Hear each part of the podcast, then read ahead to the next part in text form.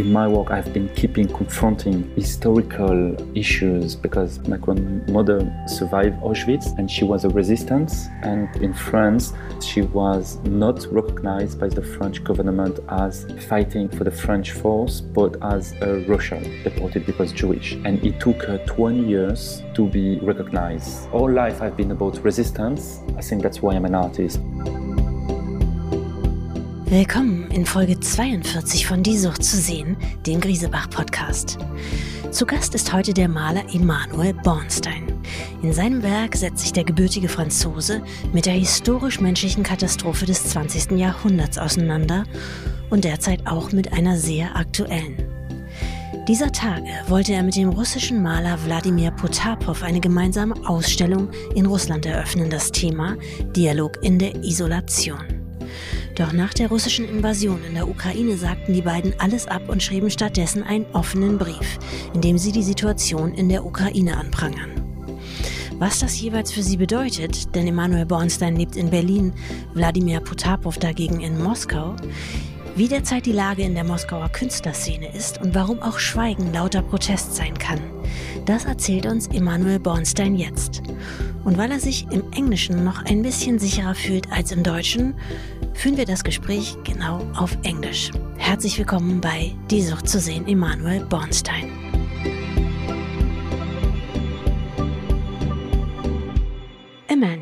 You are a painter. You were born in Toulouse. You live in Berlin. You are a true European. Now there is a war going on in the middle of Europe. Putin has invaded the Ukraine. How does this affect you? It affects me uh, deeply. I mean, it's really shocking for everyone, I guess, in the world. And as uh, I come from, as you say, like very European, as I come from a boss family history uh, from European immigrant that flee one side Mussolini, the other Hitler, to arrive in France.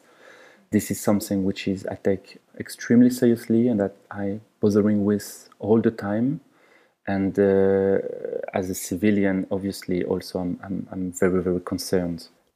I read in the German papers that you decided to cancel an upcoming exhibition named Chronicles of Isolation that was scheduled in Russia. Tell us about that exhibition. Where exactly would it have been? Uh, this is a show that would have uh, opened the 10th of March and were in the at the State Art Museum Mira in uh, Krasnoyarsk in Russia, nearby uh, Siberia. And this is a show we planned for a long time with Vladimir Potapov. It's a duo exhibition, it's a joint exhibition on the artwork we collaborate together. Yes, he's Russian, and, uh, obviously. he's, he's Russian, uh, Vladimir is Russian, and he's uh, living in Moscow. And this is a project we start together in March, the 10th of March 2020 when the pandemic start and the first lockdown start in Europe and in uh, Russia. Okay, and what is it about? The initial project, so the Chronicle of Isolation, is about our immediate reaction to the pandemic and to the lockdown. So we back to March 20, which means like we don't have like the two years and a half experience of what it is uh, and what we will experience in the coming months, year. So it's a way for us was a way to keep the dialogue and to yeah see how in Berlin and for him in Russia things are happening daily. And uh, so it's a very warm reaction. And this is uh, for me only paperwork as during the lockdown the first lockdown. I was uh, in Berlin, not in my studio, but in my apartment. And uh, Vladimir has his apartment and studio together at once.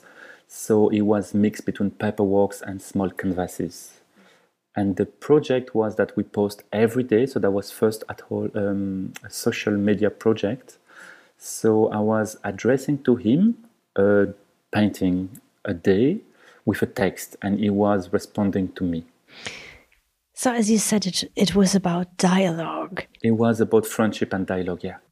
So, now that you cancelled it, addressing, openly addressing the Russian government, what does that mean for you and what could it mean to Vladimir For me, I mean, when we uh, back then, like a week ago, when because as I say, like this show has been traveling in uh, Russia Gallery, like in the Popoff Art Gallery, and then it was in the Perm Museum in Perm, and then it was scheduled to be in the Mira Museum in the Krasnoyarsk. When Saturday I realized what was happening and the invasion starts, I immediately realized that this exhibition cannot take place. It's just simply not possible because this is as progressist as are the person that I'm in contact, the curator and the director of the museum. It's a state museum, so it would have meant to show in a museum of Putin, and that was not an option. I mean, that was not a choice simply. And uh, as I say, bothering with this question of historical issue, but also relevant politically nowadays, that was like a clear line for me that this show cannot happen. But what was the question for me is uh, that's why I call immediately my galleries, Markus Peichl uh, from Crone Gallery and uh, Sergei from the Popoff Art Gallery in Moscow and Vladimir Potapov. And we talked together, and we. So for me, the line was clear that I will not take part of this exhibition, but I didn't want to uh, put Vladimir, as he's living in Moscow, at risk, or at least I didn't want to influence his decision. And uh, I obviously change the, the it, has consequences because then if he would have decided to show alone, that would have been a different statement. But for him, it was clear immediately, and I have amazing respect to his decision. It was immediately clear that this exhibition cannot take place for the exact same reason as mine that it's a state museum and uh, therefore we both decided to uh, write a statement and to send it to director of the museum and the curator of the museum and to make an open letter yes are you and vladimir in contact right now we are uh, daily in contact i mean we always are in contact He's, as i say it's like uh, we are both artists and painter. We have this dialogue going on since 2020. He's a friend of mine, and I respect him as an artist, but also as a dear friend. We are always in contact, and especially this week, as we did decided to both cancel the show and to go public with it. Of course, I was scared for what could happen to him, and I admire his courage. And I was like, I'm in contact with him like three, four times a day. We just swapped from WhatsApp to uh, Telegram because I feel that it was the safest way to uh, exchange. But yeah, I mean, like 10 minutes ago, I was still uh, exchanging with him. Mm -hmm. So, what do you know about the Russian art scene at this moment?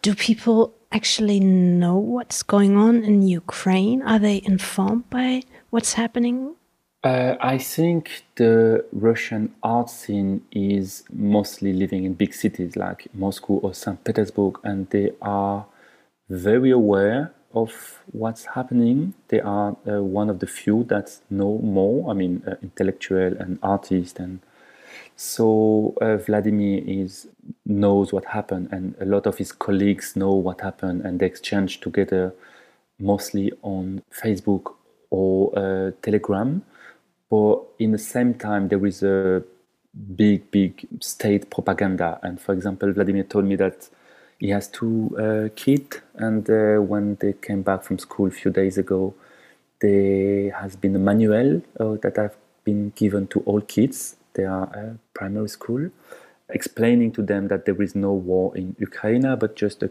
peacekeeping action. So basically, this is like for all kids in Russia, they, they all get this information. So it's a huge brainwashing. One more thing is all what I say no, it's like not from my personal information. It's all come from from Vladimir that I, which whom I share uh, some of your question and we exchange a lot and he has access uh, with uh, VPN to all media. So every day is keeping him informed with all kind of news. So he has with the VPN access still to the press. But of course, at the moment, the government, Russian government, tried to minimize this by slowing down Facebook and uh, Instagram. And it might be that in a couple of days, they have no more access to it. But at the moment, they, are, they have still access. Yeah. Have you heard about Dasha Zhukova closing her art space garage in Moscow, which is obviously pretty big? And and what do you think about that? Because she she addressed the war. She said that she can't keep it open when there is a war going on.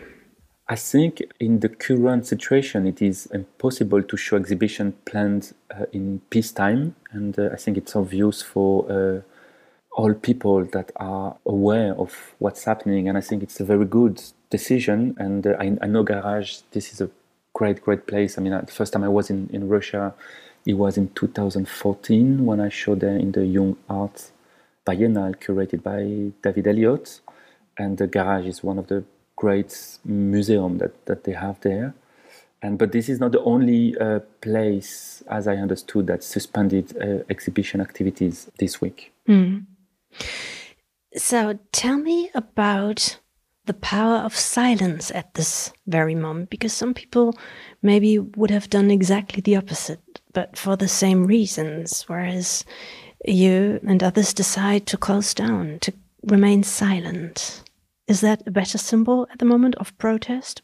Yeah, as I, as I write in my statement, I think at the moment there is no other choice than to remain silent in Russia, especially in uh, to show in a state museum, because at the end, it's as I say at the beginning when we, we start to talk, to show in a as progressist as the, the person walking, it's still like a state museum, so it's mean showing in um, for Putin, and I think this simply cannot happen, and uh, especially um, for me, I think that in my work I've been keeping confronting historical issues because I came from a Holocaust survivor. My grandmother, the mother of my father, survived Auschwitz, and she was a resistance. Her family came from Poland, and she was uh, born in 23 in France. So she was fighting in France, and she was deported for political and non-racial reason, and survived Auschwitz. And then it has been a long journey when she came back from, from the camp because in France she had another Kafkaesque fight to do as she was not recognized by the French government as being uh, fighting in the for the French force, but as a Russian deported because Jewish, and it took her 20 years to be uh, recognized and to finally get the Légion d'honneur and then she passed away two years after being recognized. So it, her whole life I've been about resistance and I grew up with this, and as I think that's why I'm an artist because of this woman. And uh, so for me, it was never, never, never an option. Yes. Your work is very personal, as you just pointed out. It deals with past and present, and you have access to archives about your family. Could you tell us a little bit more about that and how that inspires or, infects or influences your work? I think the influence of my grandmother, Carmen Siedlecki Bornstein, has been huge in my life and in my work. And I think what I've always tried to do and to is to um, understand. It's like the world is in pieces, and I try to understand, to make sense with these pieces of the world, to reconnect them together. And it all starts with the history of my grandmother, and I embrace it I mean, I don't know if I even have the choice. Like when I was a little kid, my father, which um, his mother never could talk to him about what she went through, and she passed away when he was uh, 19. Somehow he passed me a torch, artistic torch, to raise this question. Trauma goes from generation to generation, and we know more and more about that, and there was more science about this. And uh, I think somehow that was what has been given to me and uh, yeah i've been trying to deal with it to cope with it in all my artistic journey and that became my language i mean i cannot separate being an artist and to raise this question and of course it always has been a way to question the contemporary world the world we live in and i think it sounds like more than ever something to do mm. tell us a little bit about your upcoming single exhibition in kunsthalle rostock titled Wildwechsel. That will be big. What will it be about? So the show Wechseln is uh, so the, the whole project to show in Rostock starts a bit before because it's a partnership we had with the Conseil départemental de la Haute-Garonne and it's like a show that has been exhibited in France nearby Toulouse where I was born in a castle called Château de Laréole uh, which has like it's a museum program that show once a year an artist from half a year or like four five months roughly and the Kunsthalle Rostock. And the idea uh, he was to shows and go uh, back to 2011 till now, so covering around 10 years and showing the several series I've been working between France and Germany uh, that are living here around like roughly 12, 13 years in Berlin.